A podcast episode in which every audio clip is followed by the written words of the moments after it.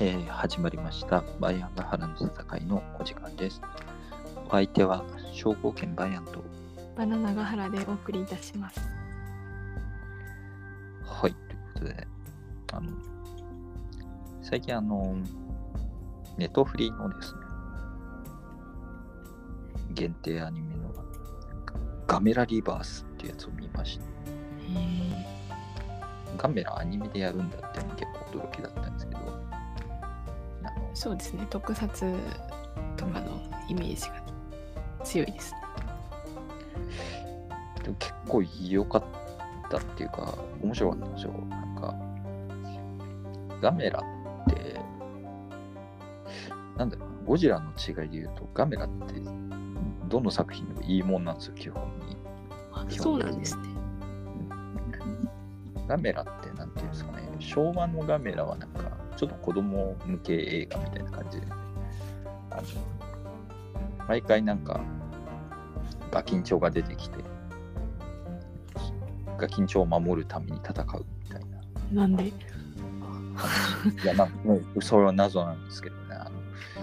あの昭和のガメラは特段説明もなく子供を守ってくれるんですけど。まあ、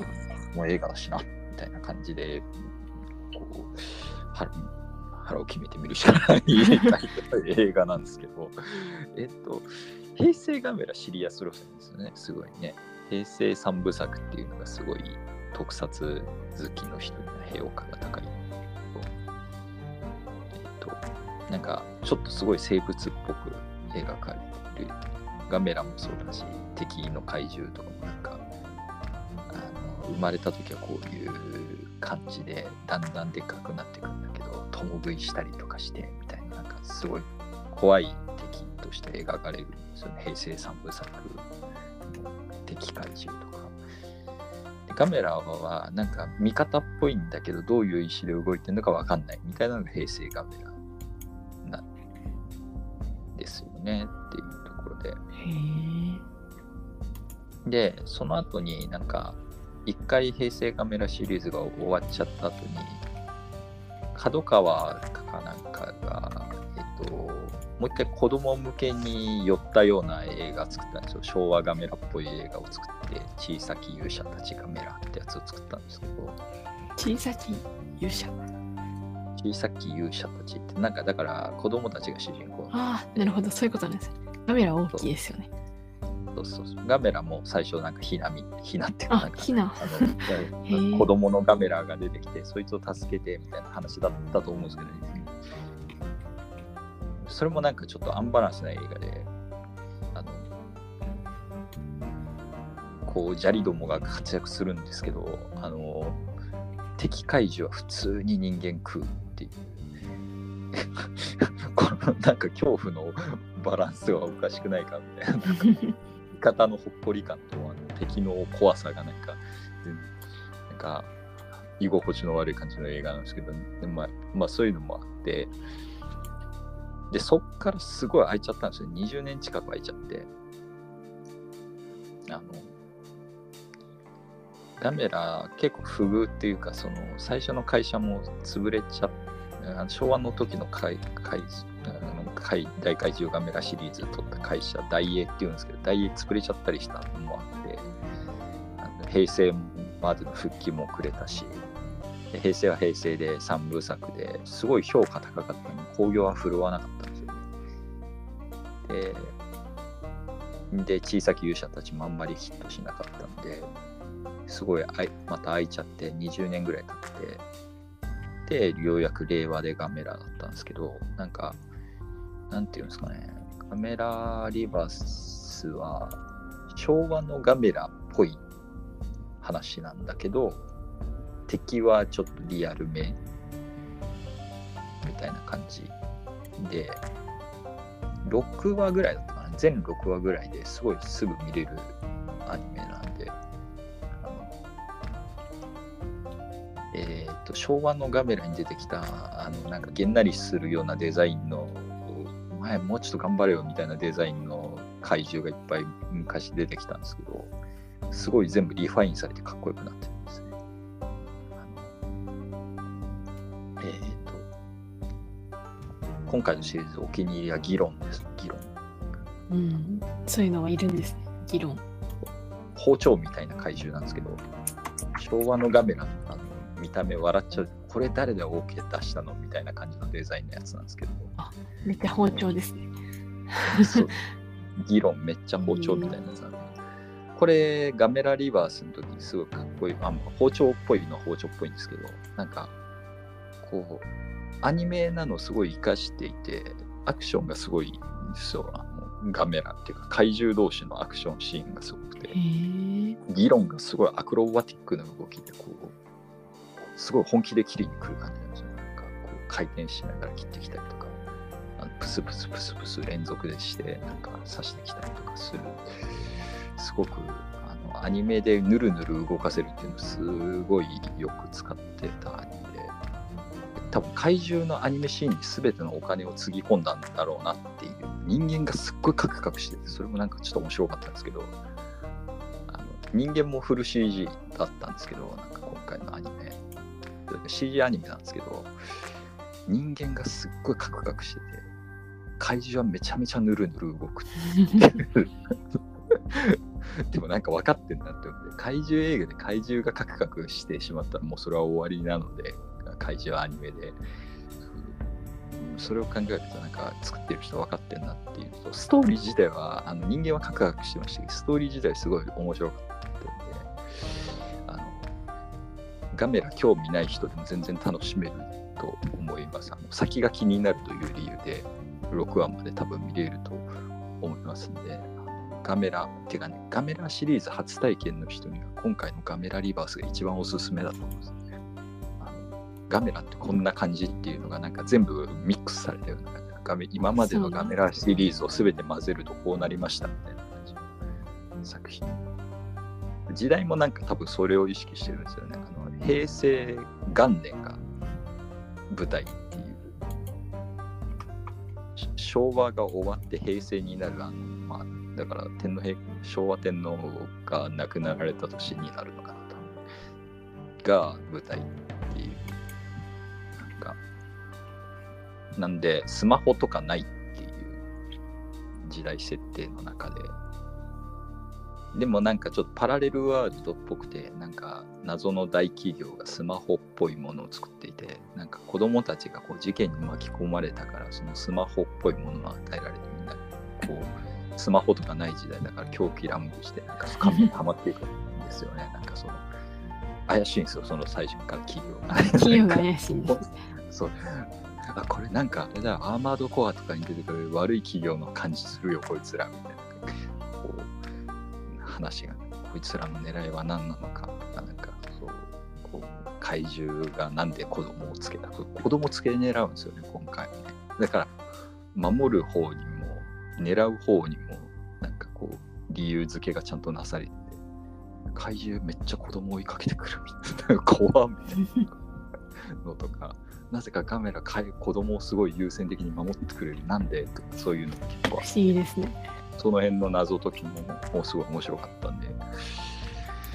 ていうわけで、ちょっとすごい長くなっちゃいましたけど、カメラリーバース面白かったんで、あの興味ある方、まあ、ネットフリ限定ですけど、見ていただければなと思います。はい。では、本題に入るんですけど、先週、ゾエの時代で、であの、ビザンツ帝国社用の時代ではあったんですけれども、11世紀ぐらいだったかな。えっ、と、ゾエの、えー、皇后ないし女帝として、えー、とずっとゾエっていう人がいた時代があって、えー、とこの人がその前半っていうかその社社用の11世紀の危機って言われた時代の前半をゾエさんの時代だとすると,、えー、と後半が、えーミカイル・プセルロスっていう官僚がずっとブイブイ言わしていた時代っていうのが11世紀の危機の後半で、なんていうんですかね。どんな人かっていうと、なんかこう、ブイブイ言わしてた割にそんなに政治家として優れているかっていう微妙っていう感じの人ではあるんですけど、なんただこの人すっごいいっぱい文章を書いた人ですよ。めちゃめちゃ資料を残した人なので、あのこの時代のことを知るためにはこの人の書いた本とかを調べることになってしまうっていう回想録とかっていうものを書いてそのものズバリあの自分が仕えた皇帝たちのことを回想するような回想録っていうようなあとまあ自分がいかに頑張ったかみたいななんかこういうなんかこの人誇張癖があるんですよ。あ結構。うん結構ね持筆が。って書いちゃう。そう乗って書いちゃう人なんですけど。いろんなの書いてるんですよね、うん、母への追悼文とかね。なんかそんなものまであったこうねプセルロスさんはいろんな本を書いた人でもあるし官僚でもある。宦官ではないっていうですね。あの別に強制されたタイプの人ではないんですけど。えーとまあ、この人がブイブイはしてた時代なんだろうな、近い人、歴史上で言うと、タレーランとかちょっと近いかなっていう気がしないでもないですね。あの、タレーランって、フランスのあの外務大臣とかやった人ですけど、うん、あんまり何したかうん、記憶。ずっとおるな こい。こいつなんか知らんけど、政権変わってもずっとおるなっていう人。あのタレーラン、うん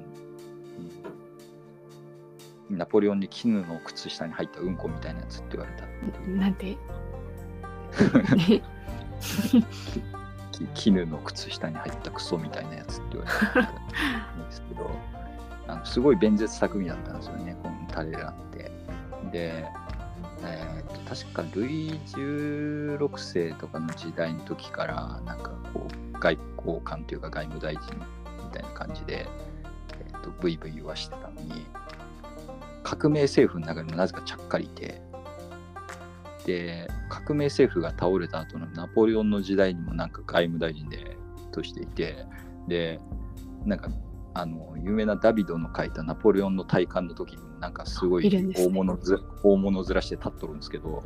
お前そもそもなんか16世とかで書いてある感じあってで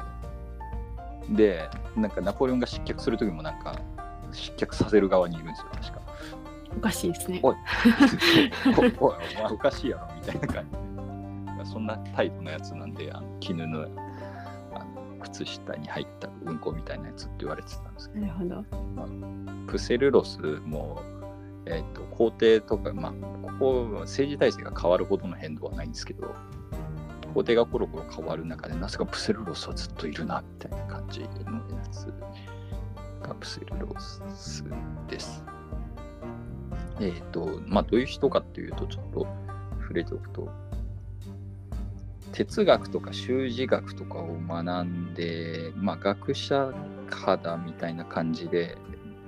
文人官僚みたいな感じとして、えっ、と、名を成した人なんですけど、あんまり裕福な家庭の出身ではなくて、ただお母さんが教育熱心で、夢のお告げでこの子は学問で身を立てるっていう風に神様に告げられたんだって言って、すごい教育熱心なお母さんが、えっと、いろいろ頑張って学費を工面してくれたっていうので、プセルロスはっていうのをプセルロス自身が母への追悼文っていうので書いている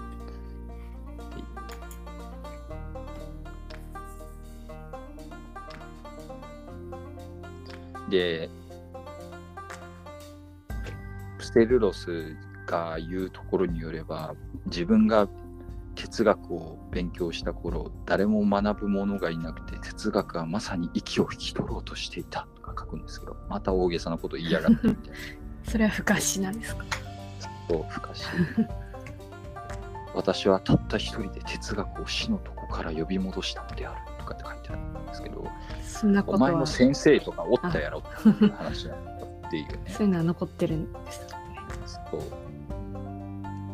え高名な知識人に教えられて、哲学とかを勉強していたらしいので、ハメス・マウロプスっていう先生がおって、嘘その人から大体教えられたはずなので、たった一人で呼び戻したわけがないんだっていう。お前を導いてくれた人がおろうおろうよって話なんですけどね。で、高い教養に裏打ちされた、えー、と弁舌などで、えー時の皇帝に気に入られて、コンスタンティノス9世っていう人の時代に、宮廷における発言力を急速に高めていき、哲学大学になるものが建てられた時にそれの学長に任命もされたがコンスタンティノス9世は知性の番人になるとプセルロスに興味を失って、えーとまあ、嫌われてしまって、えー修道院に入らざるを得なくなるんですけどこの後またえー、と女帝のテオドラという人が、えー、と帝位についた時にまた宮廷に呼び戻されてでこうおべんちゃらが得意だったので、えー、といろんな人脈を巧みにつけてもう二度と失脚することがないように目向いてもう根回しをするわけです。でテオドラが死んだ後にめちゃくちゃしょっちゅう皇帝が変わるんですけどずっとその皇帝交代劇を裏で操るこうフィクサーとしてこうずっと存在し続けるっていうプセルロス。プセルロスっていうのは名前ああだ名だってこれこれ口ごもる人っていう。お前弁舌爽やかだったんじゃないんかいっていう話なんですけど演説自体は下手なの。演説の原稿を書くこと、草稿を書くことが得意だったって。誰かに読ませてたってこと？っていう話なんだけど、不思議な話なんですけど。本人は読んで読み上げる人みたいなの？アナウンサーみたいなのは？アナウンサーを雇ってたんですかね。本人が喋ると口ごもってしまうらしいので、っていう話なんですよで、この人は回想録っていうのをはじめとして多くの著作を残したっていうのはさっきも言ったんですけど、重要な資料を数多く提供して、現代に提供しているという点においては立派な人ではあるんですが、この人はなんかこうリアルタイムで書いてたっぽくて、回想録と言いつつも、なんかこう、その都度伝え使えている工程について、この人マジすげえや、パネっすみたいな、リスペクトっすみたいなこと書いてるんだけど、失脚したら手のひらを返すっていう、いや、ああいうとこよくわからなかったっすわ、みたいな、こう書き始めるっていう。ので、これがあんまり信用ならねえな、こいつっていう。風に評価されている。で、実際どんな人に使えたかっていうところに入っていくんですけど、えー例えばミカエル6世ストラティオティコスっていう人に使えた。あ、まあ、ちょっと前回のところ前回ちょっと喋った人にもさ遡るんですけど、えっと、この人は、えっと、テオドラが女帝テオドラが死に臨んで、えっと指名した人なんですけど、えー文官出身だから軍人じゃない人で、えー、とこう自分の子供とかに無理に継がせようとする恐れのないあの男の子がいない息子がいない文官出身の政治家っていうなんかすごい消極的な理由で選ばれた人だったんで微妙な感じで即位するんですけど。着いた時から結構反対派がおってでイサキオス・コムネノスっていうやつが反乱を起こして、えーイサキオス・コムネノスにあっさり倒されてしまって、えーイサキオス一世コムネノスってやつが皇帝に即位します。で、イサキオス一世コムネノスは、軍人皇帝として、バシレオス2世、軍人皇帝だったバシレオス2世に育てられたっていうのがあって、まあ、息子っていうわけじゃなくて、親代わりとしてバシレオス2世に育てられたってことらしいんですけれども、えー、とこの人は、まあ、軍人皇帝だったんですけど、軍人皇帝だったにもかかわらず、軍事的成果を全然上げることができなかったんですよ。まあ、タイミングが悪かったとか、ね、ちょっと残念なところがあって、例えばセルジュークトルコが、えー、とある町を襲撃したときにあの、メリテネっていう町を襲撃したときには、はい。えーあ救援の軍を出そうということで救援の軍を出したんですけれども間に合いませんであの皆殺しにされててもう。あもう誰も見なかったんです。ああもうぶっ殺されてるし略奪されて何も残ってないですみたいな感って。であもう街の中にトルコ軍残ってないですってなセルジュークトルコ残ってないですってなったんですけどよし追撃しようって言ったんですけど追いつけなくて逃げ切られるっていう。誰も倒せませんでしたみたいな。何の何の成果も得られませんでしたっつって帰ってくるみたいなやつ。うん、まあちょっと惜しうんくはある。うん負けてるわけではないけれど、負けてるわけではないけどね。あとは、前回ちょこっと喋ったペチニング人というよくわかんない一般族の人たちがいるんですけど、この人たちがこうブルガリアに侵入してきた時には、えっと、今度は敵の方が戦わずに撤退してしまって、今度もまた見せ 作ることができなかっそう。で、で、帰りに、しかも帰りに集中豪雨に見舞われてしまって、増水した川を無理に渡ろうとしたら、いっぱい兵士が溺れ死んでしまって、戦ってもないのにめちゃめちゃ損害出ましたけどってなって、た。悲しいですね、それ。で、本人もすごい雨に打たれたせいなのかわかんないですけど、熱病に倒れてしまって、踏んだり蹴ったりします。そう前回もちょっと話したんですけどこりゃ死ぬわってなったんで退位を決意してしまってえっ、とさっき出てきたのプセルロスとかの説得を受けて、えっとコンスタンティノス・ドゥーカスっていうやつに定位を譲って自分は修道院に入るんですけどうっかり病状が回復してしまってそのまま修道院で暮らし続けてその父っていうかわいそうと思って。まあでも、復活しちゃったんかい。すごい、すごい追記なさなんで逆に良かったのかもみたいなよかった、気もします。このままついてたら、なんか悲惨な死に方をした。さらに大きな不幸に。そう。持ってなさがすごい。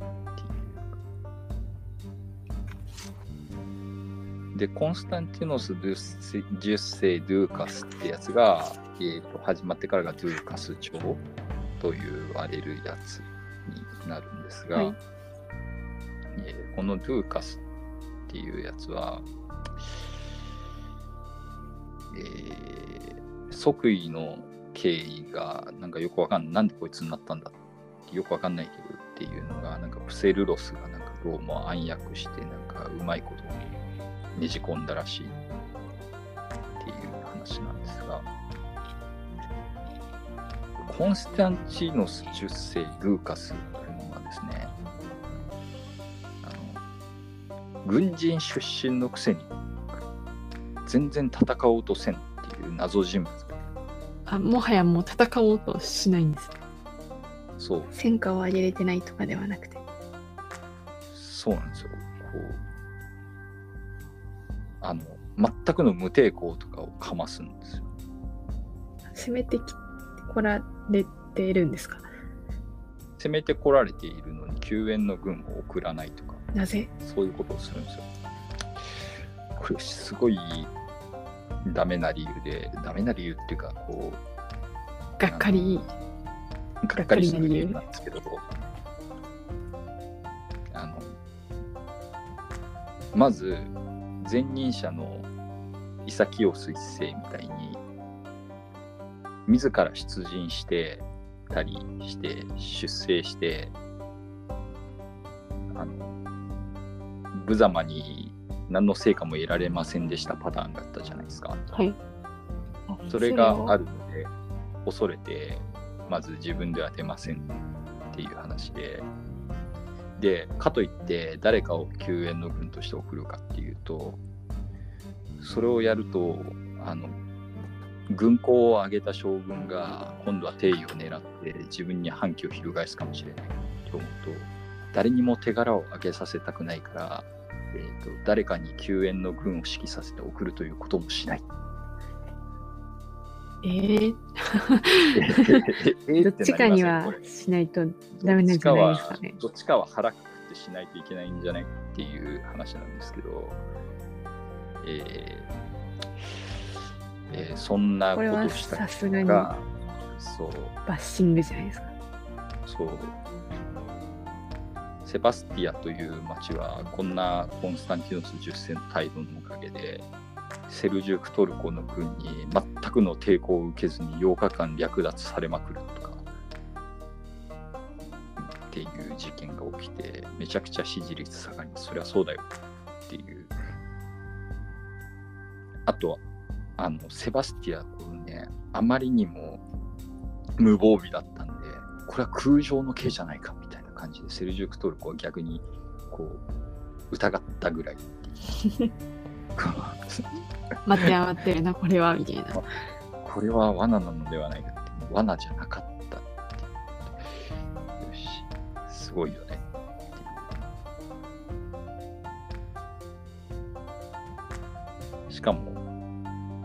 財政や難を補うために、あの売還制度、官職の売買をしした。こいつ内政もダメなんか。ならなおさら武功が必要なのでは、みたいな気持ちになりますこの人は、でもまあ、天寿を全うしたんですけど、全うできたんですか？すごい。あの、だから、誰も、誰も反乱しなかったんで、一件だけちょこっとした反乱が起きただけで、誰も手柄を立てることがなかったから、本当に手柄が立っ、てる人がいないと反乱って起こらないものなんですね。そうなんか担がれる人がいない。親戚とかは大丈夫だったんですね。あ、えっ、と、これはなんか、この人の後の時代に、まあ、息子とかがこの頃の負債を背負うような感じになってしまうんですけど、えっと、地方、まあでも結局、その、この時代に良くなかったっていうのが、その、えっと、結局首都にこもっていて、首都はまあ無事ですわ、さすがに。あのコンスタンティノープルは鉄壁の防御なんで。だけど、こう、救援の軍を送らないとかで地方が略奪されっぱなしみたいになってしまったんで、中央は何もしてくれねえみたいな感じになってしまって、地方と中央の仲がすごい険悪になって。まあ、実際何もしてくれなかったしなそんなことあります？っていう。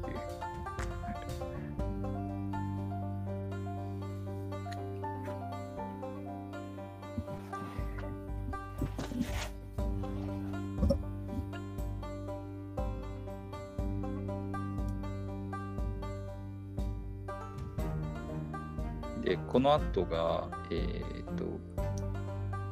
コンスタンティノス10世の息子がミカイル7世なんですけど、まあ16歳だったんで、申請普通にできるんじゃねって思うんですけど、お母さんのエウドキアっていう人が、ちょっと悪強めの人だったので、私が女帝になるわっていうことで、女帝エウドキアさんが誕生するんです。誕生。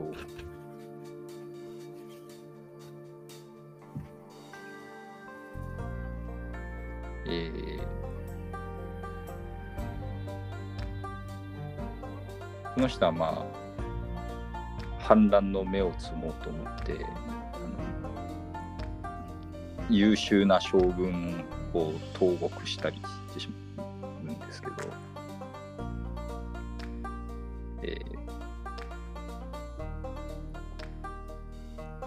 局はそのなんていうんですかね自分と結婚した相手に敬意を譲ろうっていうあれがあって魂胆が魂胆がっていうかこういうそういう方針があってあの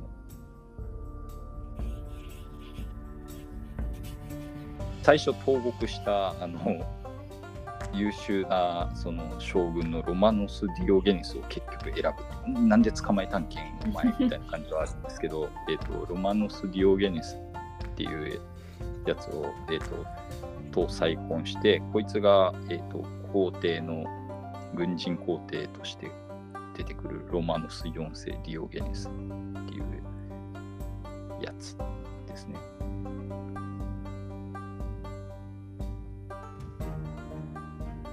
で、この人はまあいろいろやるんですけど、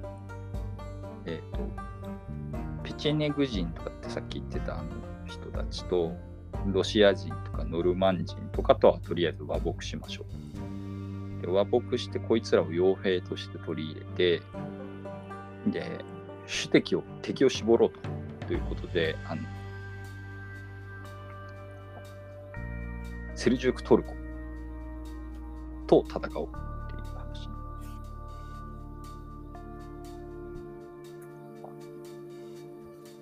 で、セルジュクトルコと戦うんですけど、これ、マンジケルトの戦いっていうやつがあって、えー、とマンジケルトの戦いでは当初このロマノス4世率いるビザンツ軍の方が優勢だったんですけど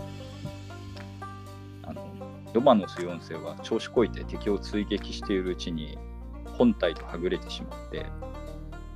捕まるかわいかわいそうだよね。うん、大失態。大失態でセルジュークトルコに捕まってしまうんですよねっていう。で、捕まっちゃったんですけど、これどうする？助け行きます？みたいな話になって、あのビザンツ側の将軍の一人がアンドロニコス・デューカスっていう人なんですけど、これもデューカス家の人ですけど、この人が、もういいんじゃねって帰っちゃう。え？っていう話なんですけど。で、ロマノス4世はこの、えーと、セルジュクトルコのアルプ・アルスラーンっていうやつに捕まるんですけど、えー。この人は、えっ、と、許してくれますね。殺さずに返してくれるんですけど、これがまあ、その、なんていうんだろうな、ビザンツ軍に捕らえられている、あの、ムスリム系の、あの、捕虜のすべてを、えーと返還する代わりに、えーと、ロマノス4世を返してあげるよっていう釈放を約束するっていうことで一応この取引がなってロマノス4世帰ってくるんですけど。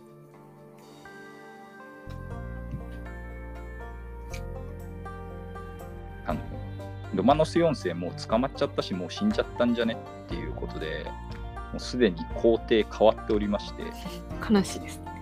悲しい話ですでに廃棄されてるんですよねあのあ勝手に廃棄してる。そう勝手に廃棄されてて、えっ、と、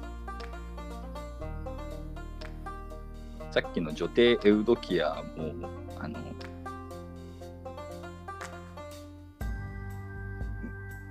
あのプセルロスが陰謀を働かせてあの幽閉してしまってでエウドキアの息子のさっき言ってたあの16歳だったのになんか申請しないでお母さんが出張ってきてこう影の人になってたミカイル7世を皇帝として即位させて、えー今度はミカイル7世が、えー皇帝になりますっていう。で、この時のクーデター劇で活躍したのが、ノルマン系というか、ロシア系というか、あのバリヤーグ親衛隊っていうやつらが活躍した。で、帰ってきたらいつの間にか知らないうちに退位させられてたロマノスは、えっと、兵を率いて、いや、手位返せよって言って内戦を起こすんですけれども、瞬殺されます。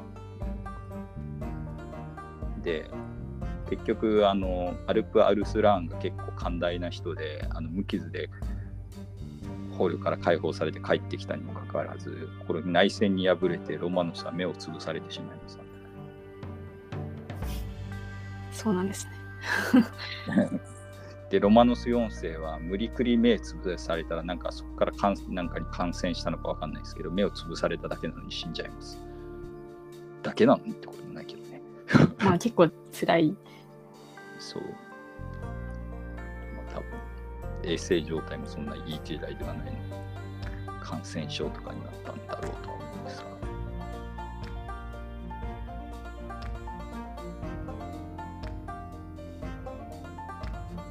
でもあのマンジケルトの戦いでビザンツ皇帝を捕まえるとかいう軍事的成功したアルプ・アルスラーも通に寿命が尽きて病死してしまうので。あのアルプ・アルスラーンがめちゃくちゃ強かったんでもうちょっとこう待っとったらアルプ・アルスラーンが病死してたんでその時に攻め入ってれば勝てたかもしれんとかあれはあるっていういろいろ巡り合わせが悪かった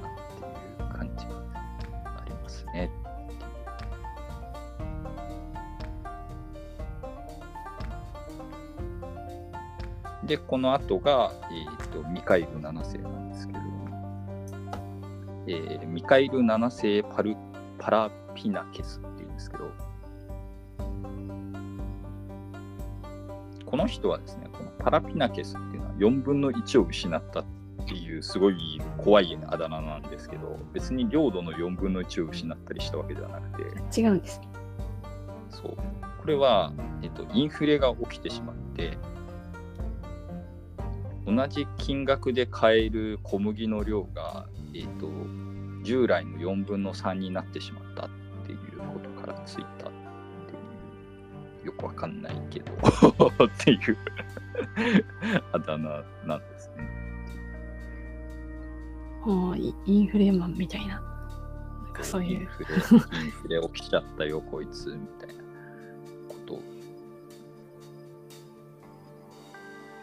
しかし、セルジュークもそうです。この頃はトルコ人がめちゃめちゃのしてくるなという感じがしますね。っていうね。セルジュークトルコがすごいガンガン攻めてくるっていうイメージがあって、まあ、ミカエル7世の時代もそうです。ね、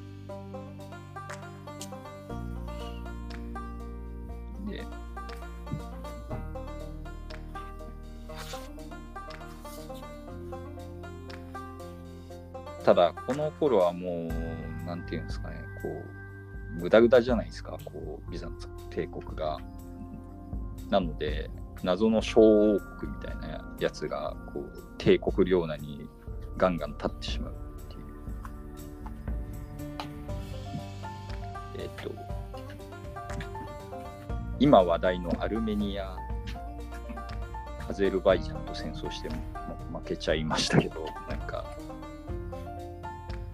えーテマ・アルメニアコンっていうのがありまして、はい。この時代テマ、テマではアルメニアもテマ・アルメニアコンっていうのがあるんですけど、この、ここに、えっ、と、フランク人の傭兵隊を置いてたんですけど、勝手に独立しやがりまして、独自の政権をテマ・アルメニアコンで築いてしまうル、ルーセル・ド・バイユールっていうやつがこう謎の王国を築いてしまうっていう。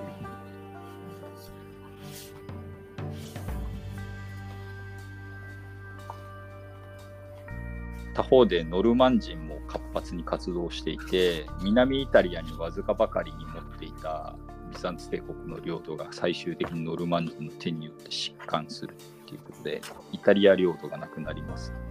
ついにイタリアンが。ていうか持ってたんだまだっていうどさくさでもなんかすでに失われてるのかと思ってそうですね。なんかしばらくイタリア空気だなと思 ってたんであ持。ってたんですね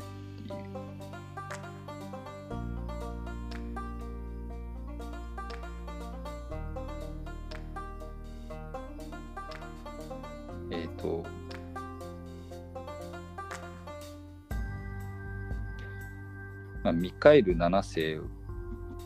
は、えー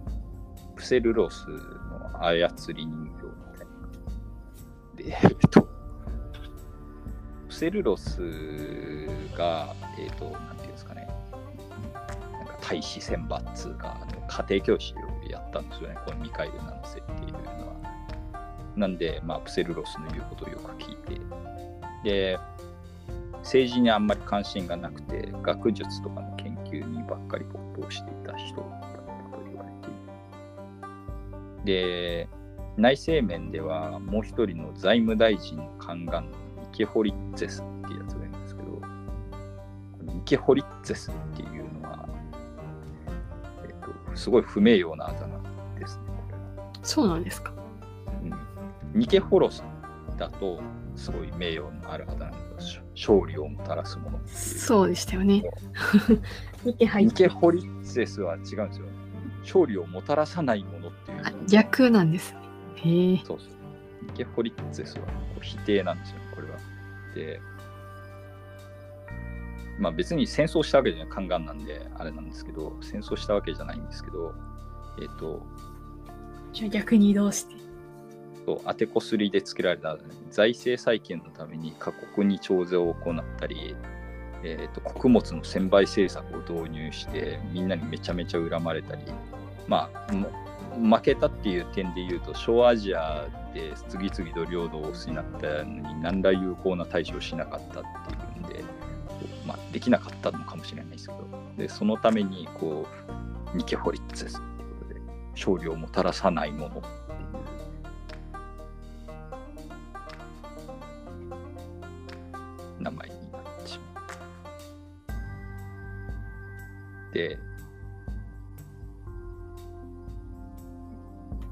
ミカエル7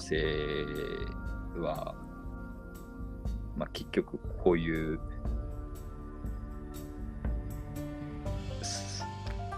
めちゃめちゃなインフレとか、いろんなことによって、まあ周囲の圧力で廃棄されてしまって、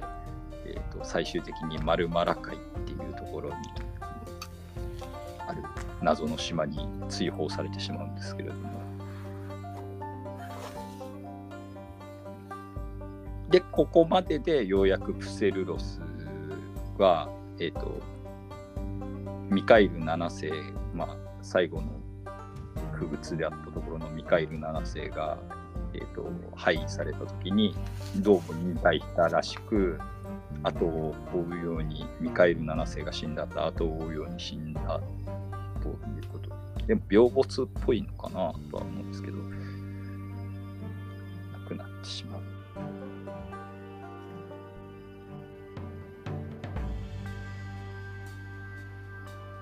というわけで。えー、とこの時代に起きた大きなこととしては、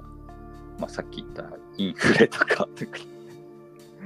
めちゃめちゃ通貨価値が切り下げられてしまったりしたんで、えっ、と、財政の再建に非常に難を残してしまう。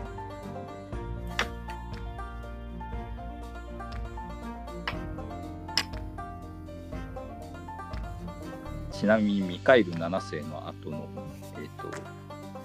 ニケホロス3世ポタネイ・アテスっていう人皇帝は、えっ、と、治世中に一回ちょっと破産するわここの国破産したわみたいなことで国家破産を宣言してしまうっていうぐらい。どうなるんですか？いや、一応なんか立て直せるんですけど、うん。その後立て直しはするんですけど、そんなことあります？とは思います。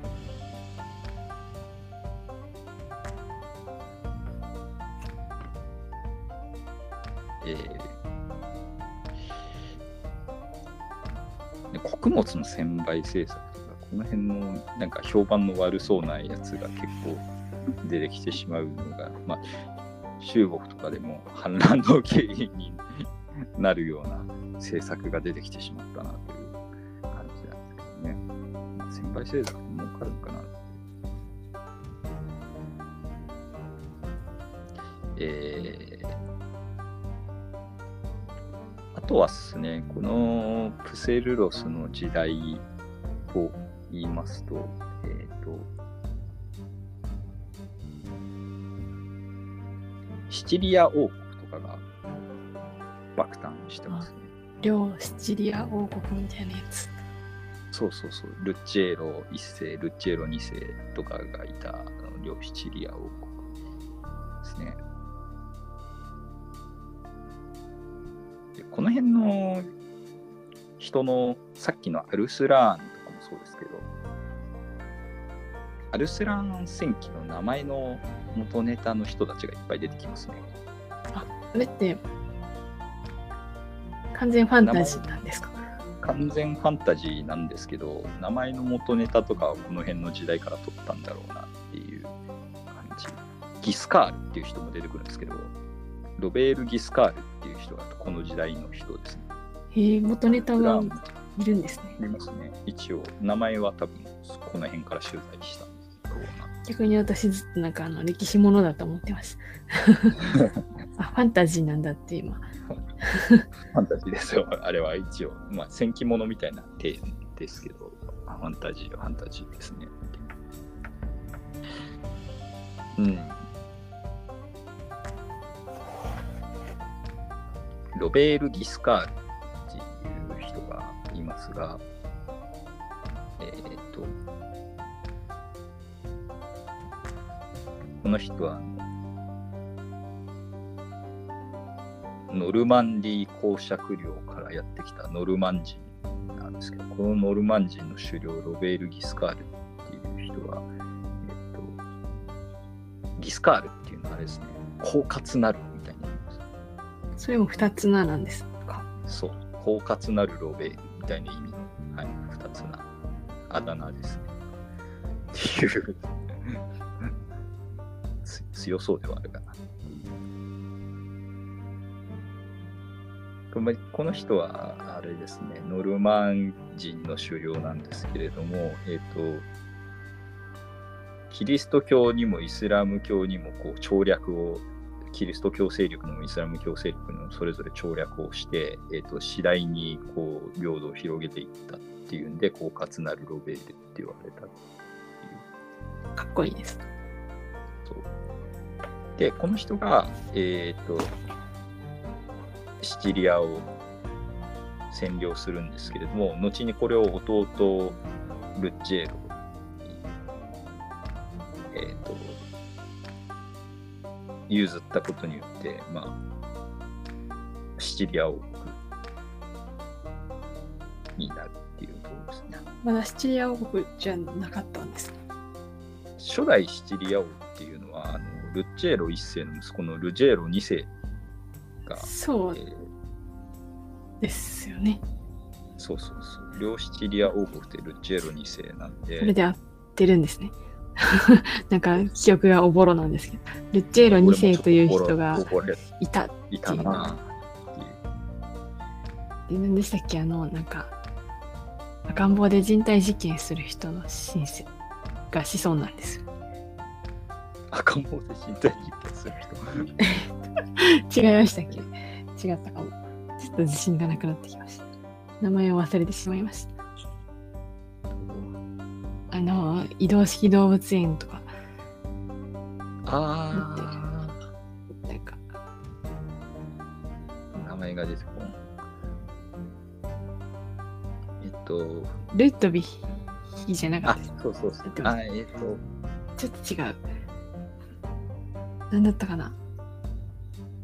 フリードあ、フリードヒですね。あれ？ですよね。フリードリヒは、えっ、と、確かそう、えっ、と、両シチリア王王国の子孫ですね。血を引いてるみたいな。血を引いてますね。はい。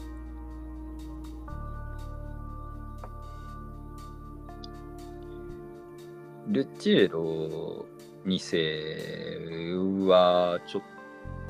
とあの記憶がちょっと一時期調べたんですけどあのおぼろですが。おぼろげですが、えっと、かなり優秀な優秀なっていうかなんかこう解明的な王様だったという認識ですね。えっとシチリア伯ルチェロ一世の息子で、えーと、初代シチリア王となったルジェロ二世ですけれども、えっ、ー、と、あれですね、こう、宗教緩和策というか、というか、こう、シチリア王国内にのギリシャ人、アラブ人、ノルマン人、ユダヤ人とかが、こう、いっぱいこうなんていうんですかね入り混じった世界だったので、えーとまあ、多民族国家的なのを形成したあと世界地図を作らせたりとかですね、えー、いろいろ文化的事業みたいなのをやってる国なんですね。しかもなんかですね、これまあ、イスラム教徒とかに書かせたんですね、これは。アラビア語で書かれてたりしたので、地理学書を書いたりしたんですけど、これはルチェーロの書っていう書物を書いたんですけど、これもなんか世界史の本とかでたまに出るイドリーシーっていう人が作ったんですけど、この世界、かなり正確めな世界地図を書いている。素晴らしい。今見てもなんか大体合ってるような感じがする世界地図を書いてます。まあ、アメリカがねえかっていう話はあのなんかよく見るとんでも地図とはちょっと違う感じのやつなんですよ。そう。全然通用モンスターとかがいっぱい書かれてるタイプなんで まあ、あれ面白いですよ。あれ面白いですよね。なんかこう、クジラとか、なんかそんな。こんなのがいることになってるんだ。恐ろしい海だな。そうなんか、勇者とかじゃないと渡れなさそうな海だなっていう感じの。あとは頭ないあのなんかこう頭なし人みたいなかグリフォンとか戦ってたり なんか海からヘビみたいなのがなんか出てきてたり。口から噴水みたいなの入ってるやついるみたいな。あの手の中世地図みたいなのいいですけどあの誰だったかな？なんかあの中世地図に出てくるあの怪物のフィギュア作ってる人がいてすごい面白いなって思いましたけど、最近あれ写本の写本の端っこに書いてあるうさぎとカタツムリとかのなんか謎の絵すごい結構流行ってますよね。え、あの、なんかめっちゃ怖いうさぎですか？そう、めっちゃ怖いうさぎとか結構流行ってるなと思って。たびたびバズってはあんま知らんいました。うさぎ。うさぎもうカタツムリはカタツムリで単品で出てくることもあるんですけど、うさぎとカタツムリが合体してる場合もあって、そういうのも結構面白いなと思い出しました。ありました。うん。えー、っとね。え、確かルルッチェーロ2世じゃなかったかな？えー、っと、なんだっけかな？なんか、両シチリア王国って確か一時期、あの、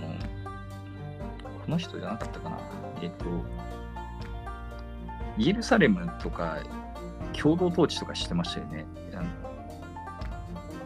イスラム勢力と。え、そうなんですか？そんな、そんなすごい時代あったんだとか思わないこともない。へえ。ね。それすごい面白い試みだなと思って。ヨシチリア王国は確かそういうことをしたんですけど、あの、十字軍の怒りを買いまして、十字軍が攻めてくるっていう。両シチリア王国もう十字軍とかやってるんです。そうそうやってるんですけど、ロシア王国ってあのキリスト教徒の一応国なのに十字軍に攻められてるんだけど、それは理由としてはあのイエルサレムをイスラム勢力が共同統治して、勝手に妥協したっすごい強国にがぶち切れてなんか攻めてくる。まあでも十字軍がなんかよく身内の土地に侵入してくるイメージ。身内のっていうかなんか同じキリスト教徒の同じそう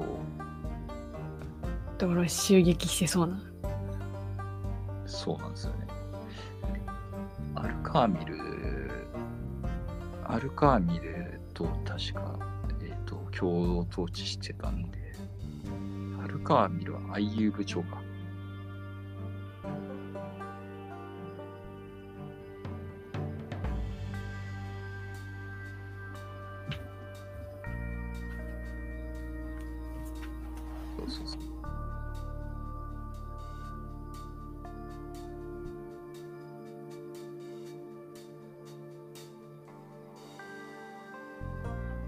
そう、アルカーミルか、フリードリヒ2世だ。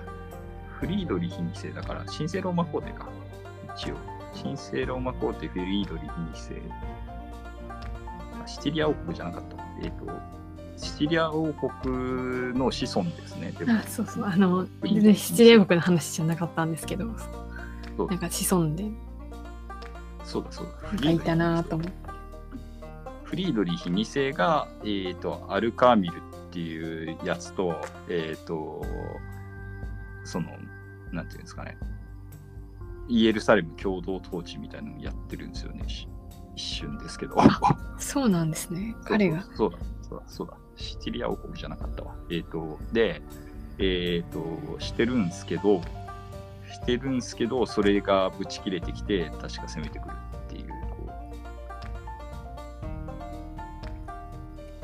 でフリードリヒ2世は神聖ローマ皇帝なんですけど、えー、とさっき言ったようにシチリア王国の流れを組んでたんでシシチリアを拠点に十字軍と戦うっていうのが発生するんですね。そうかそうか。アイユベ城ってあのサラディンのやつですよねそう。サラディン以外知らないんですけど。サラディン以外はさっき言った僕はアルカーミルしか知らない。まあ5人ぐらいスルタンがいるみたいですね。今ちょっと、もうちょっといるのかなあ出てきた。何人か。へえ。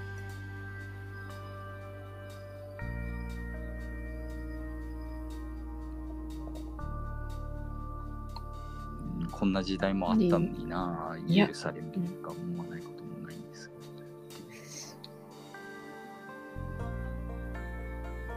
ど。アルカーミルとフリードリヒ2世は確か鷹鷹狩りかなんかが共通の趣味でそれで親しくなってあ、そうなんですね。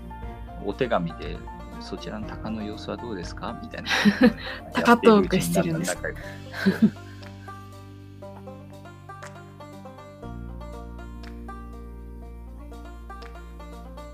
確かフリードリヒ2世はあの亡くなった時にもその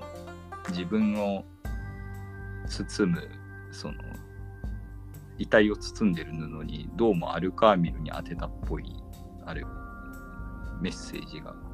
残っていたとかっていう話があってマジで仲良しだったんだろうって話があった気がしますけどんと調べてからもう一回あのうんシリア王国をやるとかになった時に行こうかな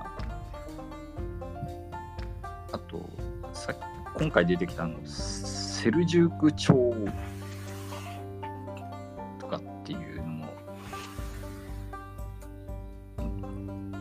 トルコ人って難しくないですかねっていう気がして、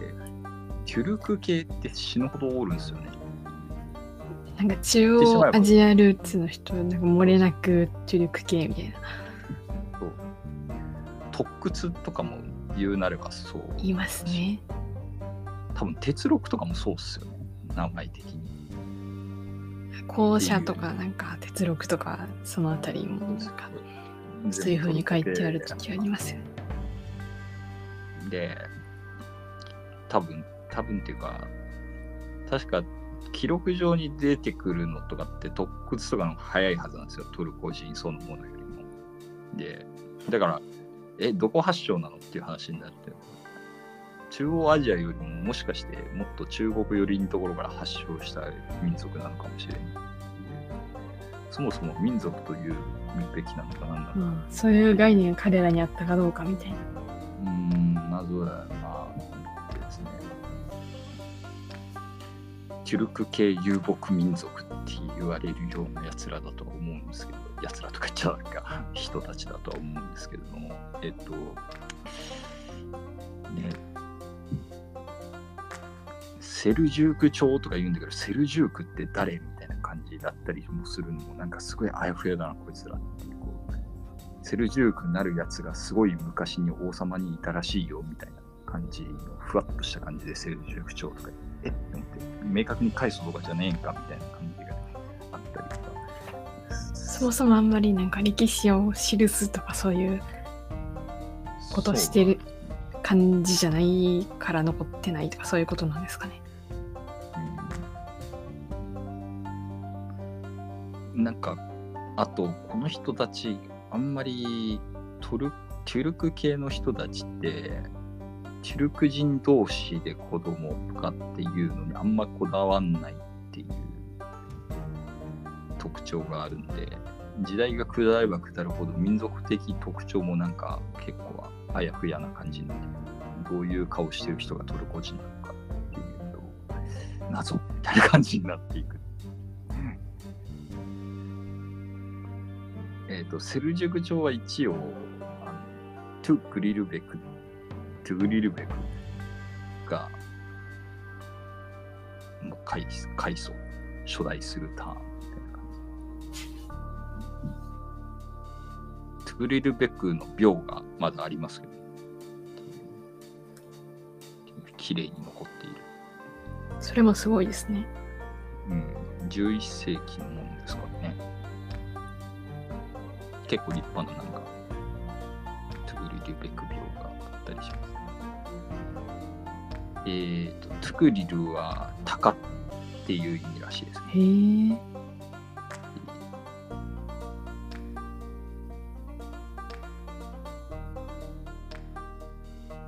この辺の人たちにはいまだに英雄らしいですけどね、トゥグリルベク。テヘランぐらいにあるんですね。そのトゥグリルベク病っ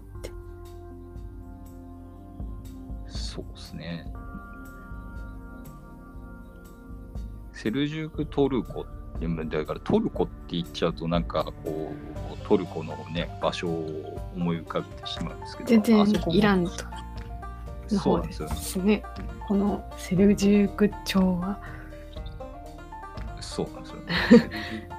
トルコ人がやってたからトトルまあでも一時はトルコの方まで知まあ聞いらせててますけどはいたんですよね、多分。ちょっと記憶が 微妙な感じですけど。あ、そうですね。セルジュク朝。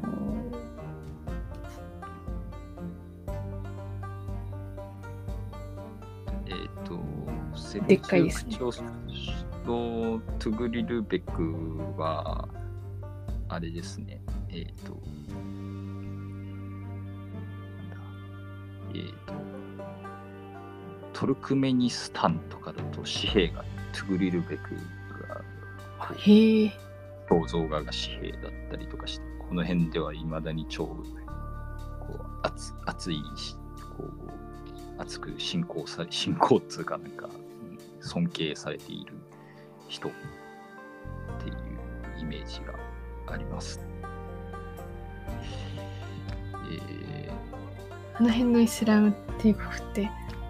うん結局どこから出たやつだったかなっていうのがいつもごちゃごちゃになりますね。っきの IU 部長は北アフリカの方ですよね。確かに。ですね。IU 部長も、はい、この辺のひやつ、いつの間にか発生している、発生している、あれですけど、IU 部長は、でもあれですよね、来る、来る、うん今はあんまりクルド人。あれですけど、こうね、クルド人の人たちとなんか日本人が仲悪くなってるのって結構サラディンとか好きな人としてはちょっと悲しい感じありますけど、こうクルド系軍人なんですよね、サラディンってね。っていう、サラフ・アッティーンサラディンはかっこいいですけどね。非常に強いですね。捕虜とかもこう虐待したり殺したりしないで返す熱い人ですけどこの辺の人たちさっきのあのロマノス4世が捕まった時のアルスラーンとかの対応もそうですけど総じて総じて十字軍側とかよりもなんか紳士的な対応するからですね相対的によく見えるますよね文明の度合いというか、というか。というところもあって、この時代の頃のなんかイスラム勢力とか結構好きな人も多いんじゃないかな気がします。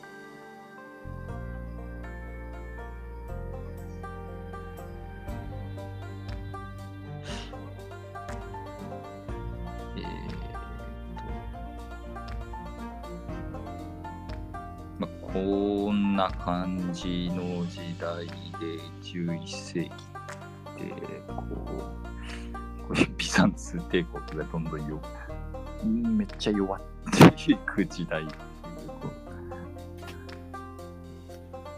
うもう一回確かでも盛り返すはず。まだいけますか？まだいけます、ね、まだ終わらんよっていう感じの、あでも、確か通貨危機はこの時代の11世紀の通貨危機と、なんかもう一回通貨危機があるんですけど、もう一回通貨危機の時はもう終わる頃なんで、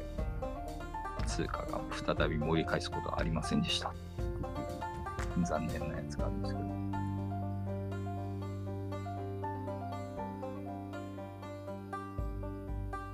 一回かつあの貨幣が完全なる無価値にってしまうんですけど、そんなこともあるんですか？うん。信用がなくなるってことですよね、貨幣の価値がなくなるっていうのは、基本的には。そう言われてもしばらくは使えるもんじゃないんですか？まあまあまあ、そうなんですけど、あの金の含有率がうん。とんでもないこと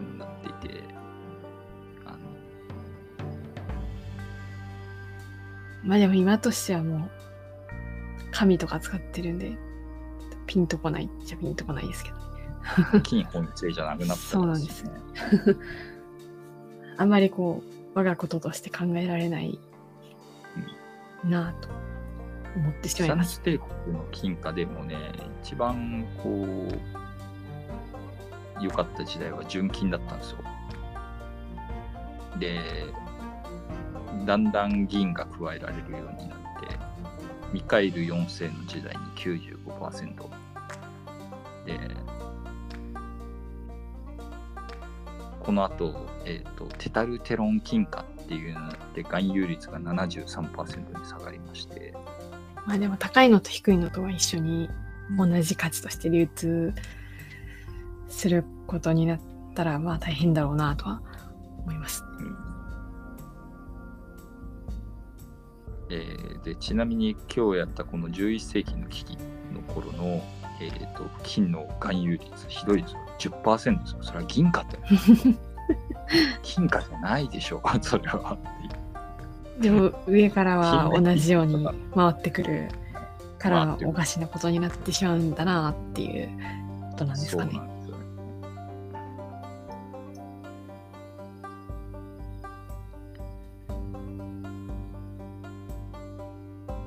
アレクシオス一世っていう人が、えーと、なんとかまともな貨幣を作り出すっていうことで、えーと、信頼を回復して貨幣危機を、どうやったんだ逆にっていう感じがしますけど10%まで下がってたんですよ。どうすればいいんですかね。もう、金脈見つけるしかない。じゃないかって思っちゃいますけど。アレクシオス一世、アレクシオス一世大活躍するけど、でもアレクシオス一世後継者でしくじるとかっていう、ちょっと確か悲しい人だと思うんですけど。まあでもこの後はしばらく苦難の時代が続きつつも、えー、でもまだ全然存続できてるのはすごいです、ね存続するんですよすごくないですかもうなんか終わりではみたいな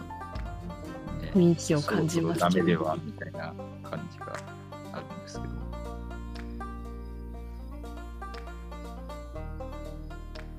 あの、アレクシオス一世は、アンナ・コムネナのお父ちゃんですね。あ、そうなんですね。アレクシオス一世はかなりちゃんとした皇帝っていうイメージがある。貨幣、貨幣どうやって乗り込んでたのか、ちょっとまあ次回のことなんで次回調べますけど、え、どうやったんだとかちょっと今。普通に何も思いつかないですよね。どうすればいいんだろう。こういうのって下がる一方ではみたいな感じなんですけど。どうしようもなくね、と思ってしまいますけど。めめちゃくちゃ勝ったからかとか、うん、金をぶんどってくるぐらいしか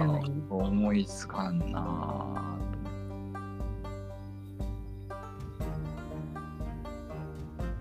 うん。ヤフー知恵袋とかで 聞いてみたいんですかね。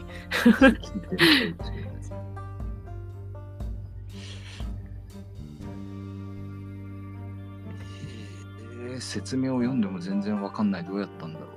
と思って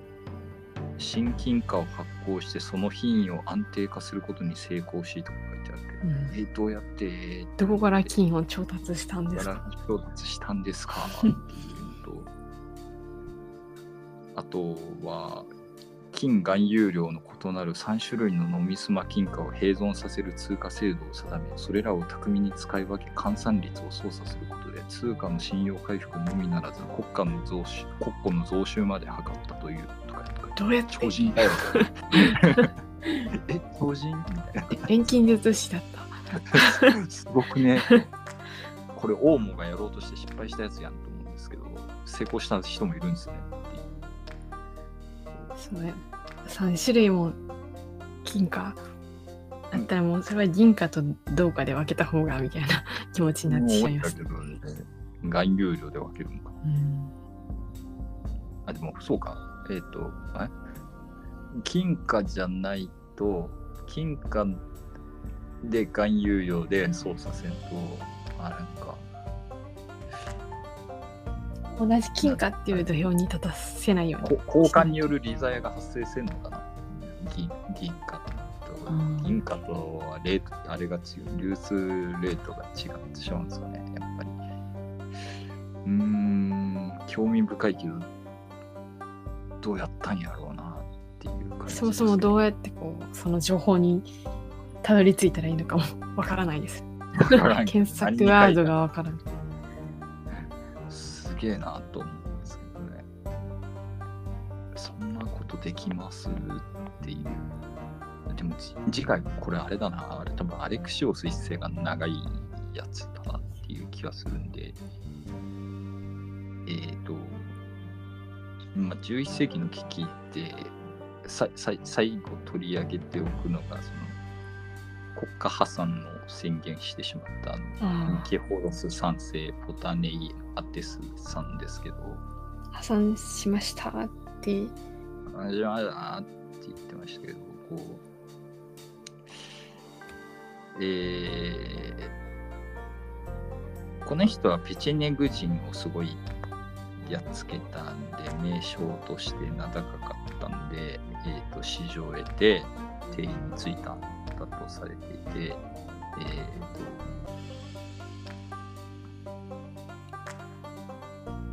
えーこのニケホロス3世が、えー、とただニケイアの町の統治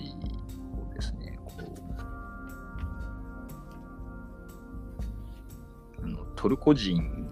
がす住んでいいよってあのしてしまっていたっていうのがあってなんか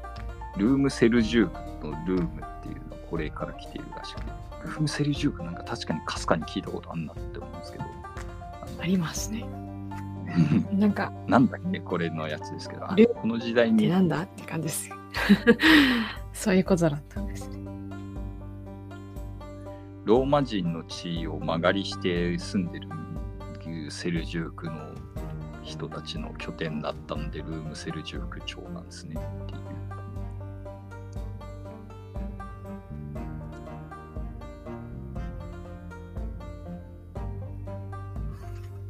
ニケホロス3世はまあそんななんか国内に謎の王国みたいなのが立ってしまうのを許すっていうことで名称であった失いしけど、うん、ききついな。もたらすものですよねこっちもたらす。か。あれ、もたらさないのは何でしたっけ？ニケホリニケホリスです。ニケホリッツェスはカンガンなのであれなんですけど、ニケホロスっていう名前ですけど、この人も別にもあんまもたらしてはないなっていう感じ。で、まあ、年、年だったんですかね、うね。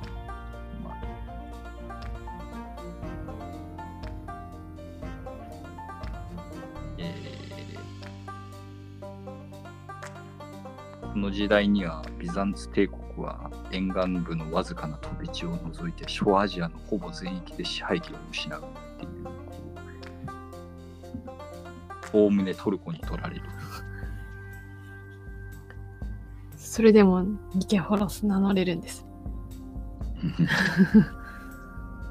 いや、まあ呼んでもらえるですかね。この人は多分本名だと思うあ、本名が、あ、なるほど。ニケホロスだと思うすごい名前負け感です。そう。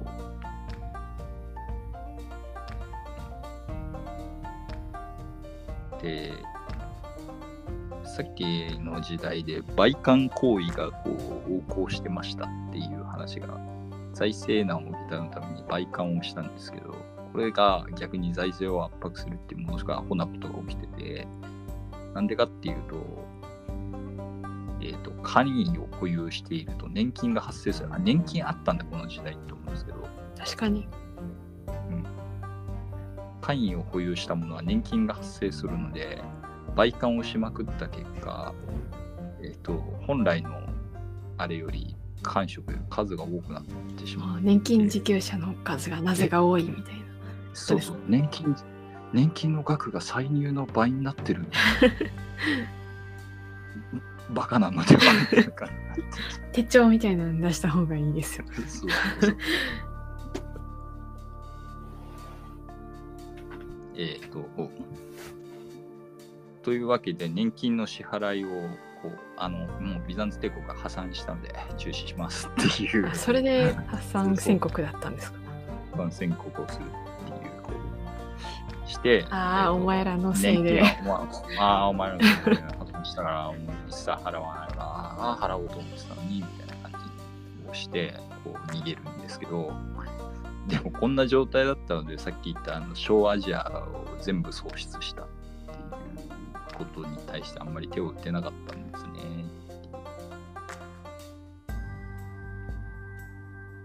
で、この頃にアルメニアとかも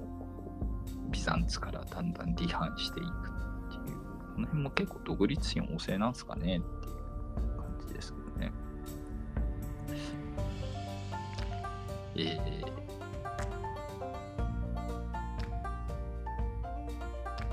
ー、で、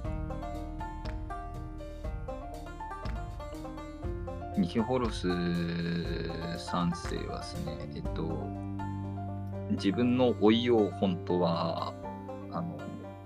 皇帝にしようと思っていたんですけれども。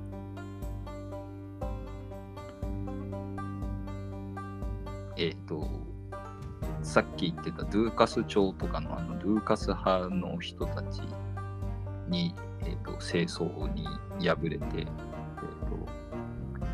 アレクシオス・コムネノスが総大将となって、えー、と反乱を起こして、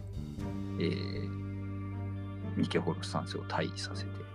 アレクシオス一世として即位してしまうというところで、えっ、とうん、ニケホルス3世もあ破産宣言がちょっと面白いだけであんまりいいところがなかったなっていう感じになっては、残念っていう年金はびっくりです。そんなのが。あったんだあったんだ年金っていうあれをあるんですけど まりちゃんと管理されてないのが面白いです。数倍とか書いてあるあの年金の額が歳入の数倍になってたらしいですね。誰が放置してんやって感じですけどね。でも倍換するとそうなっちゃうのか。うん。いやでも打った人、会員の会員の数限っとけばいいだけのような気がしますけどね。あの常に会員の数は一定数ですとかっていうふうにしとけばそういうものじゃないんですかね発。生してんと思うんですけどね。うんどうどうしてそんなことに？あれか、年金だから売った後やめるんか。ひょっとして。持ってる間払う。あ、どっちなんだろうな。これだけだとわかんないな。で収入がなく売って売ってやめてとかっていうやつだにも発生するんだったらそれは倍にもなりますね。多分。もう保有保有してるあ保有してる間は普通に給料が払われそうだ多分やめた後なんだやめ多分。なるほど。で、打って辞める人が急増したから、倍換転売ビジネスみたいなのがあったかもしれないですね。なんかそうなると。なるほど。官職打って年金をもらおうみたいな。しかも働かなくてもいいじゃんこれ天才ではみたいになってみんな倍換しまくってたんでしょっていう お前はもう年金もらったって。もらったもらったって。ダメなやつだな。ダメな流行りが発生している。ああ、そうか、そうなっちゃうと歳入何倍になっちゃうのか。はあ。多分そうっすね、多分。でも。何年か持っとかないとダメみたいなルールとかがあうんったりしたりもしたんですかね。するもしれないいやそしたら、うんおお前忘れずにちゃんとやめたみたいな感じだ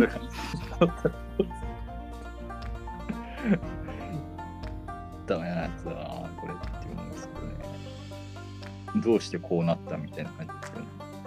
ビザンツ帝国強い時代もあったのになと思うんですけど。転がり落ちるの早くないですか？みたいな。の間にか小アジアが全部なくなっているという衝撃の展開っていう。い え、やもうないのって感じにします。イタリアがもうないのは全然わかりますよね。だいぶなんかイタリアずっとないなっていう風に言われてるイメージありますもんね。イタリアの領土を失ったんですとか、ヨーロッパ側の領土を東ローマ帝国なのにローマねえじゃんみたいな。そう。いつの間にか神聖ローマ帝国ができてるんです。神聖ローマ帝国もローマでもないしみたいな。イタリアでもないし、みたいな。まあ、でもあの名前に縛られてイタリアにちょっかいをかけ続けるっていう、こうあれはあります。えーと、うーん、でもやっぱり、小アジアいついきなり疾患したの結構衝撃ですね。なんか、こんな短期間でこんなに疾患してるイメージなかったから、この時代本当に社用なんだなっていう感じがします。でまさに危機的状況なんです。危機的状況、よく立て直しましたね、本当に。立て直しましたよねっていう気がする。この後の敵はあの聞いたこと聞いたことないやつっていうかなんかこう今まで戦ってた連中とは全然テイストの違う敵が出てきましたからね。あのベネチアとか。あおお前が攻めてくるんかいみたいないやつあるよねっていう。ベネチアが来ますとか、あのハンガリーとか、なんか爆弾、いつの間にか爆弾してたりして、面白いなってビザンツ側から見てるといつの間にか発生してるやつがいっぱいいるんですけど、いつの間にかなわけはないんだよなっていう。ヨーロッパの方では全然こうねまた別の別の物語があるんでしょうね。ビザンツ帝国だけ追ってると何さっきまで見ていたセルジュク朝はみたいな感じになってしまう。なんか知らんやつがいっぱい出てくる無限に出てくるっていう。ブルガリア側に出てきたこの謎のハンガリー人たち何みたいなあれブルガリアはあんなに強かったブルガリアはどこに？行ってどこに行ったんですかまあでも、ハンガリーも、テュルク系っていう説もあるから、まあ大きく捉えたらテュルクなのかっていうフン。フンガリアだとかなんとかいう。オノグル。オノグルだとテュルクなんですよね。オノグル族はテュルクなんで、オノグルがなまったハンガリーっていう説。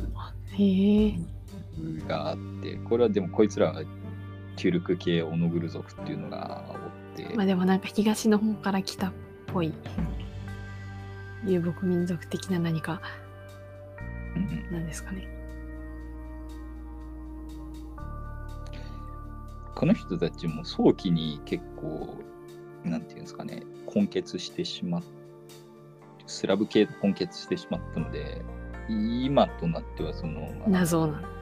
遊牧系の、遊牧民族のこの、あれを、流れを組むお祭りとかで、あ、こいつら遊牧民だったんだなっていうのが、なんとなくわかるだけ。なんとなくわかる程度の感じになってしまう。ね、まあ、早期にキリスト教に改宗したとかっていうのもあるし、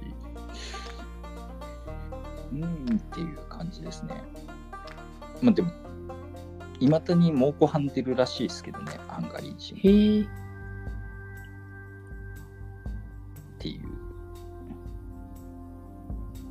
ハンガリー人の人なんかこう、ヨーロッパに旅行とかしたりすると、なんか虐待を疑われたりして、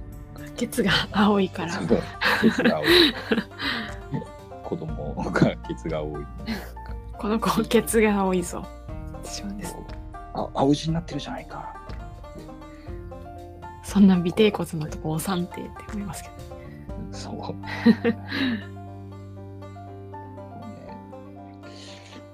こんな感じでありますんで、なんか、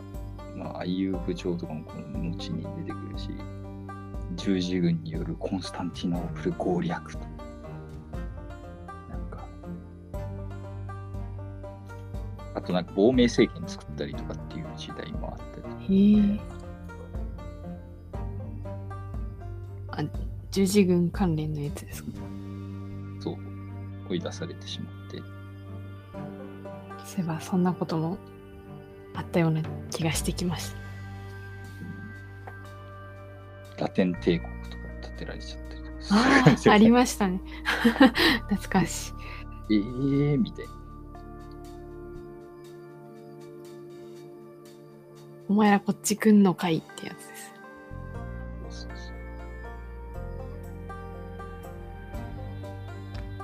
ラテン帝国ひどいな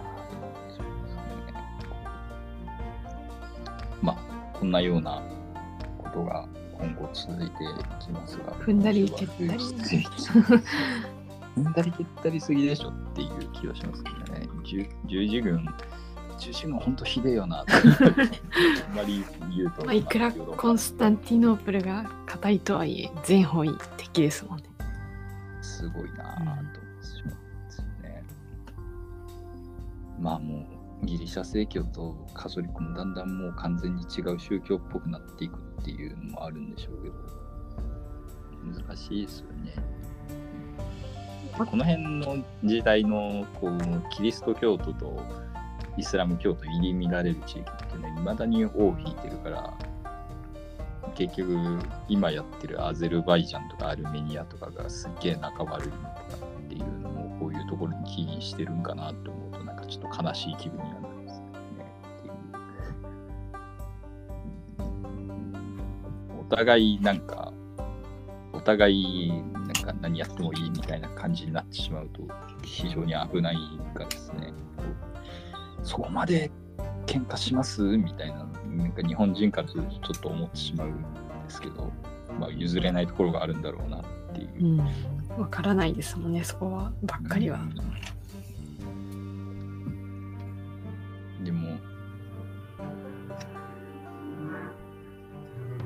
あの、アルメニアとかの大聖堂とかなんか、綺麗ですけどね。そうなんですね。キリスト教系だったと思いますけど、アルメニアなんかは。でもこれも悲しいですよね。なんか占領したらモスクに書いちまえとか、逆にこうモスクを教会に書いちまえとか、なんかしょっちゅうやっとるんですよ、この人たち。あまりやってほしくないな、みたいな気持ちはありますけど、普通に部外者なんで、あまり何も強くは言えないです。よくは言えないけど、もうちょっとどうにかならんのかなっていう感じがありますね。アゼルバイジャンなんかアゼリ人っていう人種があって、そそういう人たちもいるのかみたいな感じですよね。で、これもなんか難しくて、アゼリ人さん、アゼルバイジャンだけに住んでるわけじゃなくて、イランとかに住んでるんですよね、アゼリ人って。ってなると、イランはアゼリアゼルバイジャンのアゼリ人さんがイランにも住んでるから、あのそううかつにアルメニアとかを助けると、こあう国内のアゼリ人さんが怒るかもしれないからとか、そういうのが発生しあ、アンタたりとか、チャブルなそう。感じ。脱力な感じになってしまうんですよね。でオスアルメニアはアルメニアでなんかトトルコと仲悪かったりとかしてそうなるとロシアが助けてくれないと周り敵だらけになっちゃうから今回ロシアが粘ってきてくれなかったってなると今度はもうヨーロッパに他のヨーロッパの国に助けを求めるしかないんで、多分 NATO とかの諸国に接近していくんかなとか思ったりすると。まあ、大変な地域だなと思うんですよ。なんか複雑回帰すぎると思って、なんかここの辺の地域。でも、まさに今日やったあのセルジューク朝とかの地域なんですよね、この辺はね。なかなか。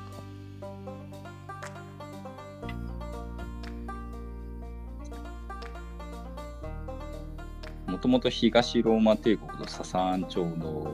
あの国境付近だったアルメニアとかアゼルバイジャンのあたり。で、その後にセルジュークトルコが来てっていういうような話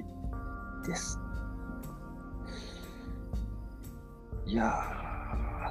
ー、なんかもう世界中戦争だらけ。なんか、どうしちゃったんだろうと思いますけど。まあ、今週はそんな感じでございます。えっと、えーバイアンガハラの戦いではメール等を募集しておりまして、バイアンガハラとマーク Gmail.com に、えっとメールをいただいたり、えっとツイえっと X で、えっとえーハッシュタグでガハラとつけてつぶやいていただいたら、たまに英語させてますんで、えっと、紹介させていただいたり、あとは、あの、Spotify の方で、各話ごとに、えっ、と、なんか感想を送れるような、あれがついてますので、そちらの方に送っていただいても結構です。えー、お相手は、商工券バヤンと、バナナガハラでお送りいたしました。ありがとうございました。